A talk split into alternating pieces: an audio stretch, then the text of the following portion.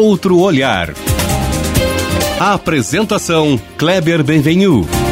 Olá, bom dia. Bom dia, família Bandeirantes. Bom dia para você que nos escuta na intimidade do rádio ou que nos acompanha também aqui pela internet. Diante de um momento de crise aguda, como o que estamos passando agora, há um consenso. As empresas precisam de auxílio para que consigam atravessar esse panorama e que para que continuem a gerar empregos, tributos, produtos, serviços, gerar riqueza. A recuperação da economia depende delas. É, em alguns casos, mesmo assim, precisamos falar de insolvência empresarial, de recuperação judicial, enfim, de mecanismos jurídicos ou de prevenção jurídica para a superação dessas fases de instabilidade, para a superação das crises. E nós vamos lançar um outro olhar, este programa que é muito amigo da livre iniciativa, do empreendedorismo. Nós vamos lançar um outro olhar hoje para este mundo da recuperação empresarial, a partir da lei de recuperação de empresas, que entrou em vigor há pouco, mas também a partir da gestão preventiva, da negociação, enfim, desse universo uh, uh, empresarial. Eu sou o jornalista Kleber Benvenu e nos próximos 30 minutos eu converso com a advogada Juliana Biolchi. Ela é diretora-geral da Biolchi Empresarial que atua justamente em reestruturação de empresas, com ênfase para intervenções preventivas, é muito importante, preventivas à crise ou para intervenções em crises propriamente ditas. A Juliana tem uma vasta experiência em renegociação de endividamentos, é especializada em recuperações extrajudiciais, é professora universitária de pós-graduação, mestre em Direito e em Desenvolvimento e Direitos Humanos. Ela também é especialista em Direito Público e Direito Tributário. Tem uma jornada também pessoal, mãe, esposa, empresária, professora, atleta, é filha do ex-deputado Biolchi, de saudosa memória, que inclusive no passado, né, no ano passado, é, é, recebeu um reconhecimento póstumo que a Juliana recebeu por ter sido um dos pioneiros no país, o então deputado Biolchi, na origem dessa legislação. Nós vamos entender é, isso. O deputado Oswaldo, que hoje é sucedido também na política pelo deputado Márcio Biolchi. Então, a Biolchi Empresarial traz toda essa bagagem da recuperação, da reestruturação de empresas, é, da legislação brasileira e também da atividade forense, do dia a dia da gestão das empresas. É, não sei se fui completo, porque a história é grande, né, doutora Juliana? Bom dia e obrigado por estar aqui conosco nesse sábado. Bom dia, Kleber. Bom dia, ouvintes e assistentes aí dessa nossa entrevista. Se a história é longa, é porque a pessoa já está com uma certa idade, né? Então, não sei se isso é uma boa notícia necessariamente. Nada, nada. Tu, tu recebeu uma herança bonita aí da Biolca Empresarial que veio do teu pai, né? Fala Isso. um pouco da história do. que alguns costumam, até no meio político, doutora Juliana, chamam ele do velho Oswaldo, né? Claro que agora tem o Márcio que o sucedeu, mas tratam de um jeito carinhoso, o velho Oswaldo, que criou uma grife na área de, de reestruturação empresarial, de recuperação empresarial. Conta um pouco essa jornada aí para a gente entender, porque através da história eh, que ele criou também se entende um pouco uh, do, da realidade da recuperação de empresas no Brasil. Isso. Essa história da nossa família com a crise, ela é muito anterior a, a, ao, ao, trabalho, ao momento político do pai, né? Na verdade, a gente começou a, a flertar com isso quando o meu avô, o pai dele, né, é, tinha uma empresa lá nos anos 70, 80, um aviário, né? Ele, ele tinha dois negócios, ele tinha um matadouro de aves e também um, um criadouro de aves, né? Ele dava com pintos de um dia, como meu pai sempre falava, você tem uma memória muito forte disso. E essa empresa ela teve um, enfrentou um período de dificuldade na época, nos 70, 80, né? Uh, eu era muito pequena ainda, enfim. E isso acabou virando uma concordata, que era um instrumento legal que existia na época. E essa concordata acabou né, não, não, sendo possível pela empresa o pagamento das dívidas naquele modelo que a lei trazia, que era o modelo de parcelamento da dívida, e, e virou uma falência. Então a empresa quebrou, né, como a gente diz aí no, no jargão, e, e, o meu avô se tornou uma pessoa quebrada. Não, não é uma experiência teórica, né? É uma experiência. Não, é uma é, muito prática. E nada como viver na pele, né, a experiência para poder saber o que ela realmente significa. Então, eu convivi muitos anos com meu avô com essa pecha da pessoa que tinha quebrado, isso teve um peso muito grande também na, na, na nele como profissional, né? É, nos últimos anos aí que se seguiram a esse evento, vamos dizer assim. E o meu pai, nessa época, ele, tá, ele era aluno de direito, né? E ele auxiliou, participou, não como participou como a, a, um espectador e, e, muitas vezes até ajudando em algumas, algumas questões, com o advogado que atuou no processo. E ele se encantou pela área de, de, de recuperação de empresas, como a gente diz hoje, mas na época de concordatas, e começou, se formou e foi uh, se especializar nisso, né? Ele que já tinha sido padre, já tinha uma, outras formações, era uma pessoa que na época, com 40 anos, então já era quase, né, já tinha passado a metade do caminho, hoje em dia, 40 anos, a gente está só começando, né? Então ele, ele se especializou nisso, trabalhou muitos anos, e nos anos 90 que ele foi migrar da, da atividade como profissional liberal para atividade parlamentar. Então ele já tinha um bom acumulado, quase 20 anos de trabalho em, em crise empresarial. Né? Ele tinha sido já um advogado muito bem sucedido. Uh, e trabalhava, trabalhava majoritariamente com agricultores na época, porque aqueles anos foram anos muito difíceis para a agricultura, né? de muitas instabilidades. E aí, nos anos 90, 95 propriamente, quando ele se elegeu e chegou na Câmara, existia na Câmara dos Deputados um projeto do Executivo que estava arquivado pelo fim da legislatura anterior, né, para reformar a lei, que era uma lei de 1945. E aí o meu pai, disse, me lembro do dia que ele me ligou e disse, ó, oh, tem um projeto assim, eu vou encampar isso como ideia. E botou esse projeto embaixo do braço, a gente brinca que foi o quarto filho, né? Porque ele se apaixonou por aquilo, era uma missão que ele tinha, ele ficou 10 anos trabalhando para tentar aprovar o projeto. Como era uma lei complexa, não era uma coisa simples de se conseguir. Só foi possível reformar mesmo a lei em 2005 porque houve uma junção de vários elementos dentre os quais a vontade do governo de, de mudar a lei, na época o governo Lula. Agora a gente está vendo de novo isso se repetir, né? A conjunção de vários fatores, dentre os quais a vontade da, do executivo de reformar esta lei. Então é um momento interessante em que a lei 11.101 faz 15 anos, né? Uh, e ela passa agora por uma reforma bem interessante para mudar alguns aspectos chave dentro da lei, dentre os quais esse, esse essa parte do espectro da crise, que é a pré-insolvência, que é um dos temas com os quais a gente mais trabalha no escritório, né? Então a gente está agora num momento bem, uh, bem significativo, acelerado pela pandemia, assim como muitas outras coisas também foram, né? As decisões precisavam ser tomadas e, e, essa história agora ela entra numa terceira etapa, vamos dizer assim, né? Esse relacionamento que a gente tem aí com a com a crise empresarial passa a ter uma outra pegada agora muito mais vinculada à prevenção de crise ou à intervenção, é, vamos dizer assim, mais cedo né, na, na, situação de crise da empresa. E isso é bastante interessante. A gente vai poder falar um pouco sobre isso ao longo da nossa conversa.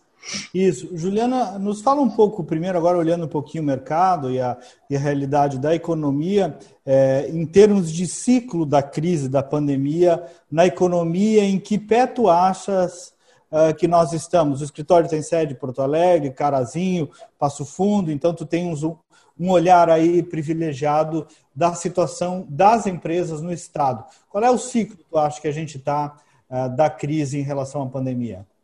É, a gente tem uh, o impacto da crise da pandemia, ele foi diferente em cada um dos setores e cada uma das regiões, e essa nossa localização geográfica deixa isso muito claro, né?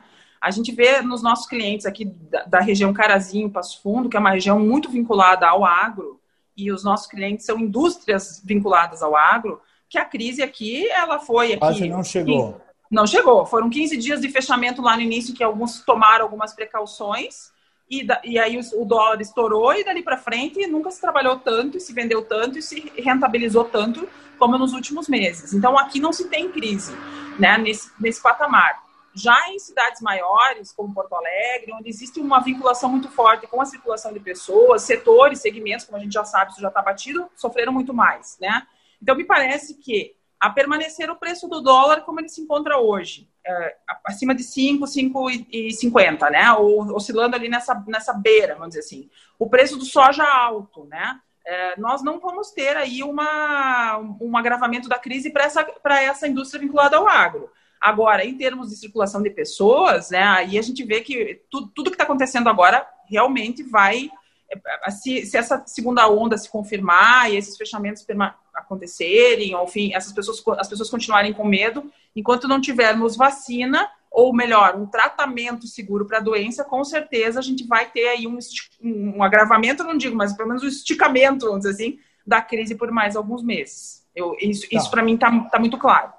Então, agora nos traduz um pouco aí para aquele empresário, pequeno, médio, grande, que esteja nos ouvindo, é, sobre esses passos de, de reestruturação, de recuperação é, empresarial, a começar pela prevenção. Nos dá um pouco aí é, qual é o rumo é, para a empresa que está com dor ou que quer evitar dor. É, hoje tem como premissa, assim, é uma fala que se faz muito aqui dentro do escritório, que crise todo mundo vai passar um dia, né? É, não, não, a pandemia jogou muita gente no mesmo barco, mas as, as crises elas são é, da biografia da empresa, como a gente fala, fazem parte do ciclo de vida empresarial. E por isso toda empresa precisa, precisa estar preparada para enfrentar a, a, crise. Né? Como que ela se prepara? É, uma empresa não quebra porque ela tem dívidas, uma empresa quebra porque ela não tem caixa para pagar essas dívidas. Então, a melhor forma de preparar para as crises é ter liquidez, né? E prevenir aqueles gatilhos que, que, que de alguma maneira, também geram uh, uh, comprometimento, comprometimento de, de liquidez, tais como a sede própria, né, o sonho da sede própria, que às vezes você vai lá, pega o empréstimo errado e, e liquida o caixa, briga de sócio, né, a sucessão mal conduzida. Então, uh, ao longo da biografia da empresa, depois que ela atinge a maturidade, ela sempre, né, quando ela consegue passar aquele pior momento que é, os, são os dois, três, quatro primeiros anos, depois que ela atinge a maturidade, ela precisa estar muito atenta para esses vetores de risco, né, uh, que são uh, riscos que vão acabar comprometendo a liquidez dela. Então, é, ao longo da história, né, já tivemos várias crises econômicas e, e, que também aceleram esse processo, como aconteceu agora com a pandemia, mas dentro da própria empresa pode estar o vetor da crise. As causas podem ser internas, né? Então, atenção, se tem uma, um aspecto que a gente pode chamar atenção, é esse, o cuidado com o caixa. Quem é líquido consegue sobreviver. E, e a pandemia deixou isso muito claro, né? Quem tinha liquidez, quem tinha reserva, sobreviveu até aqui, né? Então, ou tinha capacidade de buscar recurso em bancos porque tinha um bom cadastro, né, uma boa gestão. A gente vê que essas pessoas estão, essas empresas estão tendo uma, um segundo, a, opção, a oportunidade de um segundo ato. Tá, e, e, quem não cuidou disso e aí mergulhou na crise, Juliana, vamos lá. É, quem não cuidou disso e mergulhou quem não cuidou do caixa. É, quem não cuidou do caixa, está tendo agora que lidar com as consequências disso, né? É, na verdade, o que, que nós enxergamos? A gente está, é, nesse minuto agora, vivendo sobre uma economia que é a economia real. Acabaram os incentivos, acabou o Corona Voucher, né? A empresa agora, vai, a realidade econômica, ela realmente vai bater. Nós podemos dizer que o Brasil se saiu do ponto de vista econômico muito bem da crise da pandemia, né? Quando começou isso tudo, eu lembro até na minha área, assim, as conversas que existiam nos escritórios, colegas que trabalham né, na mesma área, era, ah, vamos ter vamos quebrar, vamos ter uma avalanche de recuperações judiciais e essa avalanche não veio, né? Por quê? Porque a, o aspecto econômico, a, a, o governo uh, federal ele atuou muito bem na, na, no aspecto da liquidez, que é isso que a gente falava antes. Criou mecanismos de trazer dinheiro pelo sistema financeiro, de parar é, de pagar só, é, Pois é, não foi só o auxílio emergencial, que é o que mais se fala também. Por isso que o nosso programa é outro olhar. Muita gente se esquece dessas alternativas aí no isso. sistema financeiro, né, Juliana? E outra, né, Kleber, essas, essa possibilidade que o governo trouxe de suspender contratos de trabalho também deu fôlego para o Caixa. Porque eu não precisei demitir, eu suspendi o contrato ou eu reduzi a jornada e eu não precisei tirar dinheiro. Salvou emprego, né? Isso acabou é, salvou emprego e não precisou gastar para fazer a rescisão e jogou isso para frente. Mas jogou isso para agora, né? Então agora a economia ela é o que ela é. Então é uma economia sem esses incentivos, é uma economia sem o Corona Voucher, é uma economia que, se não retomar logo, ela vai desidratar, né?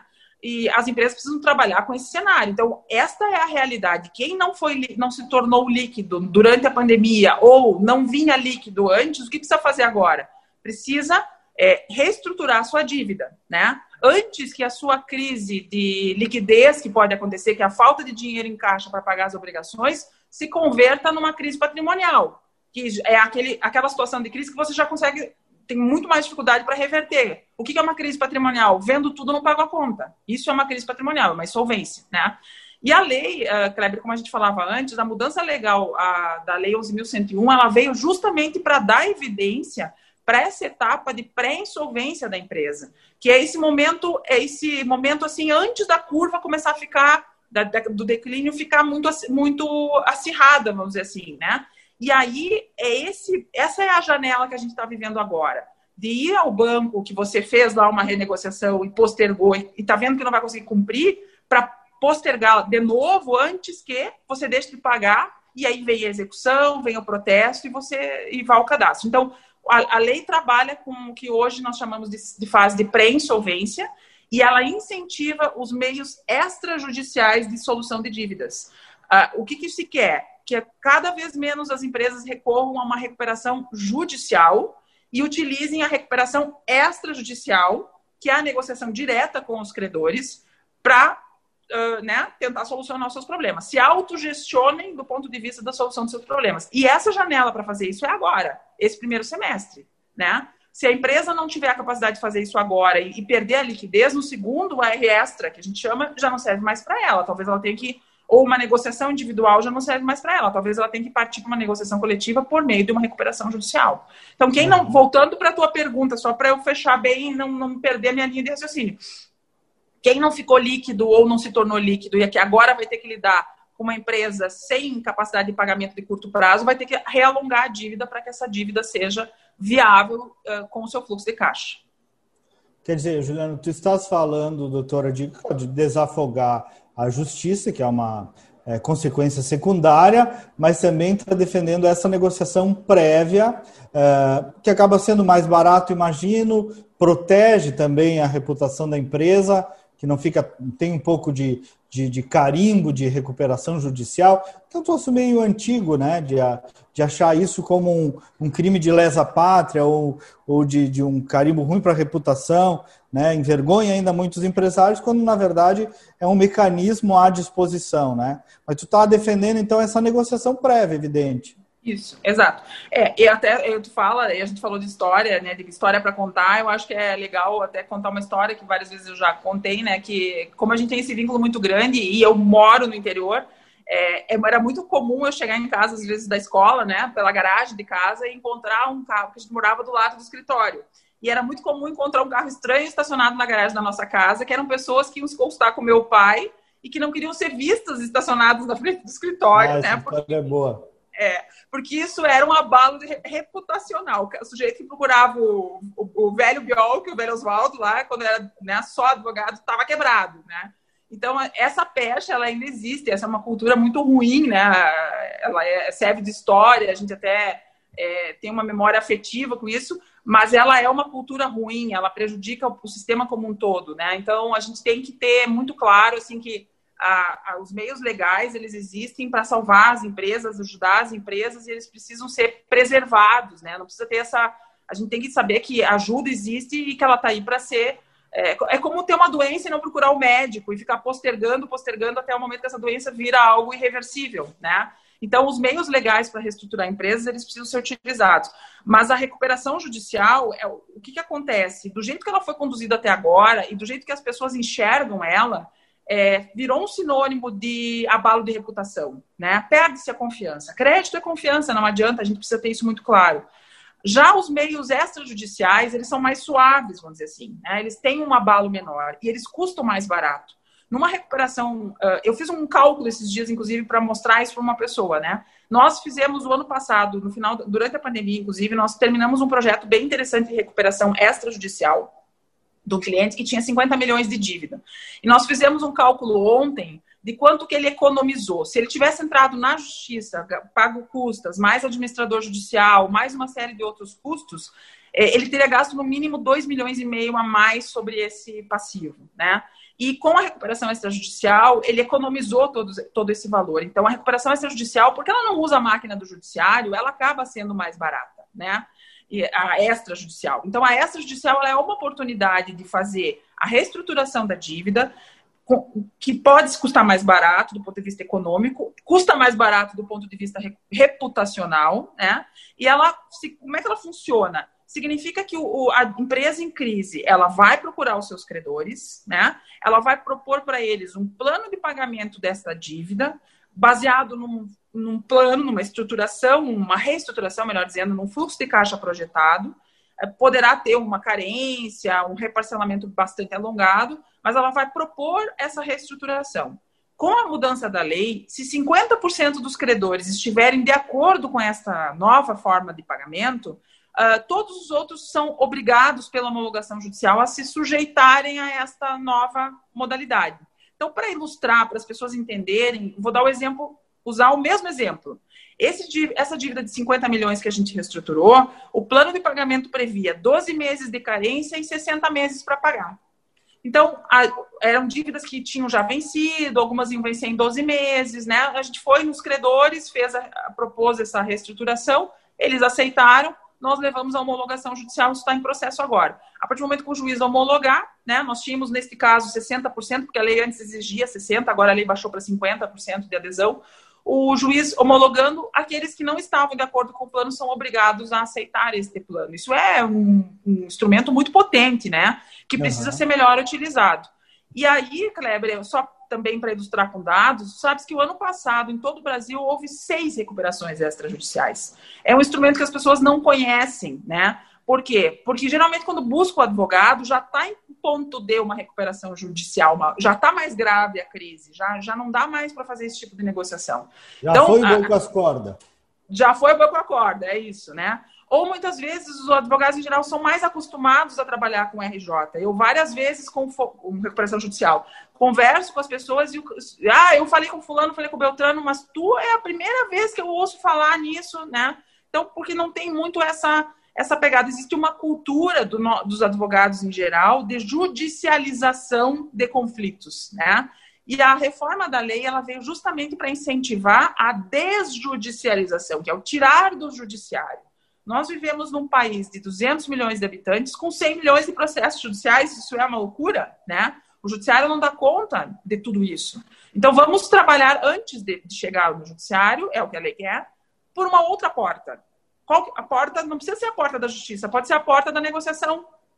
É, então, a lei traz muito isso, muito forte, e a gente vê isso com muito bons olhos, porque a gente tem uma experiência muito grande nesse tipo de trabalho e percebe muito o sucesso desses, desses casos. Em oito meses, e contando aí uma pandemia bem, né, que foi, atrapalhou bastante, coleta de assinaturas e tudo mais, em oito meses a gente conseguiu fazer, nesse, nesse caso que eu estou usando como exemplo, o que muitas vezes leva três anos numa recuperação judicial sem abalar a imagem, economizando aquele valor que eu te falei antes. Então, eu vejo assim que é um novo horizonte que se descortina para as empresas. O instrumento da recuperação extrajudicial ele já existia, né? Mas ele agora vem incentivado e a mudança da lei traz consigo um valor muito importante que é trazer a discussão e tentar mudar a cultura. Quando começou a pandemia, pouco se ouvia falar. Eu fui, eu fui assim, participei de vários eventos online eu falava e as pessoas me olhavam com surpresa, mas a recuperação, de recuperação extrajudicial. Mas isso está na lei desde 2005, né? Uhum. É que as pessoas uhum. não são acostumadas a usar. Então, acho que a mudança da lei, a pandemia, todo esse, esse caldeirão de elementos aí, se tem um aspecto positivo para o sistema de insolvência, é o fato de que trouxeram luz para esses meios extrajudiciais e as empresas precisam ser comunicadas disso, elas precisam saber uhum. que existe essa alternativa. Então, essa nossa conversa aqui tem muito essa, essa né, essa função, vamos dizer assim, de, de dizer que, olha, nem tudo Perfeito. pode ser, precisa ser feito por RJ, né? Nós podemos ir para uma R extra e sair dela mais fortes, sem gastar tanto e sem uh, comprometer o relacionamento com o mercado. Juliana, nós falamos um pouco de crise, de pré-crise, de pós-crise, de prevenção. Agora eu queria te ouvir um pouco de sobre governança, né? Que na verdade é o que verdadeiramente consegue é, fazer com que uma empresa caminhe bem. E tem por aí, eu noto que é uma visão tua, da Bioc Empresarial também, um papel de assessorias, de escritórios que vão além do jurídico, que ajudam as empresas a cuidar uh, da sua governança. Como é que é esse universo é, é, e qual é o grau de evolução e de maturidade das empresas aqui gaúchas, do interior ou da Grande Porto Alegre sobre governança? Isso está incorporado? É, a governança, na verdade, ela é, né, existe um conceito, né, a forma de você medir, avaliar e conduzir um negócio, né? Então, como você uh, estrutura a sua gestão? Governança todo mundo tem, alguns têm ela mais estruturada, outros têm ela menos estruturada, né? O que, que a gente percebe? Uh, existe uma confusão entre governança corporativa e conselho de administração e parte da ideia que isso é só para grande empresa. Não. Ter a governança é ter os números na mão, é saber o que, que a empresa tem realmente a capacidade de gerar em termos de valor, né? E identificar riscos, identificar vulnerabilidades e atuar na veia assim da prevenção mesmo, né? De que forma? Construindo indicadores. É, isso é uma fala que talvez às vezes soe meio estranha para alguém que é advogado como eu, né? Porque geralmente o, o, advogado tradicional ele trabalha mais com o risco quando ele já virou um, uma contingência, né? Mas a gente tem muito essa pegada da prevenção, do mapeamento do risco através da governança e a empresa, como eu falei antes, o financeiro é um dos aspectos que mais precisa ter cuidado. Então, bons números financeiros, bem estruturados, saber olhar para o número, né? Ter uma, uma controladoria ou ter indicadores, saber olhar para o número, tirar dele informações e saber estabelecer ações com aquelas, com essas informações é vital. A gente nota o meu, assim. O meu consultor me disse há anos atrás: financeiro não é só o contábil. Né? Isso. O financeiro tem uma dimensão também bem mais importante. Muito mais. Ele vai, né? Uh, na operação, ele tira dali aquelas informações, a rentabilidade do produto, o DRE do cliente, isso não é algo que se olha assim Nítida, só. esse universo todo aí. Isso aí. Eu, eu é... até costumo dizer também, como empreendedor, né? Eu não gosto de nada disso, mas eu sei a importância que tem. É. Porque as empresas não se sustentam sem observar isso, né, Juliana? E a gente tem, né, Kleber, um perfil de empresas aqui no Rio Grande do Sul, é, e no, no mundo todo, mas aqui isso é muito forte, são empresas familiares, né? São empresas familiares, muitas delas em segunda ou terceira geração, porque a gente, uh, se for olhar para a história, nós temos aí uma onda de imigrantes, muitas empresas vinculadas a famílias italianas, alemãs, né? Que se estabeleceram com seus fundadores lá e já muitos deles já faleceram, já foi feita a sucessão para a segunda geração e algumas estão entrando na terceira. Então, cada um tem um nível de governança diferente. O empreendedor é o cara que quer crescer. Ele está a fim de comprar risco. Já a segunda geração tem um olhar um pouco diferente, ela já se profissionaliza mais, ela já quer ter mais segurança, né? Então a gente percebe isso nos nossos, no, no nosso estado, assim, uh, né? E uma das questões que eu acho que é mais uh, impactante nesse setor, da, nesse aspecto, nesse espectro da empresa familiar, é que muitas vezes na empresa familiar as relações são de confiança. Então é muito comum chegar numa empresa, às vezes de grande porte, e saber que quem está no financeiro é alguém da confiança. Daí tu vai olhar, é um parente porque a confiança se confunde né, com a relação familiar. E às vezes esse sujeito é muito confiável, é muito sério, muito honesto, mas ele não tem repertório. É muito ruim. É muito ruim, é isso aí. Doutora Juliana Biolchi, em 15, 30 segundos aí, eu estou despedida. Teu desejo para as pessoas e para o mundo empresarial aí em 2021. Tá bom, é, vamos lá. Eu quero primeiro te agradecer aí o espaço, né? Dizer que é sempre uma alegria conversar contigo. A conversa é tão boa e flui que já passou o nosso tempo e eu Verdade. vou ter que terminar e nem, nem comecei. né? Então, muito obrigada. Quero dizer que 2021 vai ser um ano muito desafiador para todos, né? E que a gente está com uma expectativa tentando. Eu, eu vivo de crise, mas eu, a crise não me deixa feliz, então eu quero muito que é, as empresas vão muito bem, que dê tudo certo e que a economia se recupere em V e que a gente consiga é, sair dessa lá no final do ano, mas com um PIB que cresceu, com um país pujante, que é o que a gente merece, né? O povo brasileiro muito trabalha muito e precisa muito disso. Muito obrigada, tá? Um beijo no coração, Eu obrigada. Eu agradeço. Doutora Juliana Biolk. O programa é produzido por João Vargas sob a, sob a coordenação da Critério Resultado em Opinião Pública. Nós voltamos no sábado que vem. Bom dia e até o próximo programa.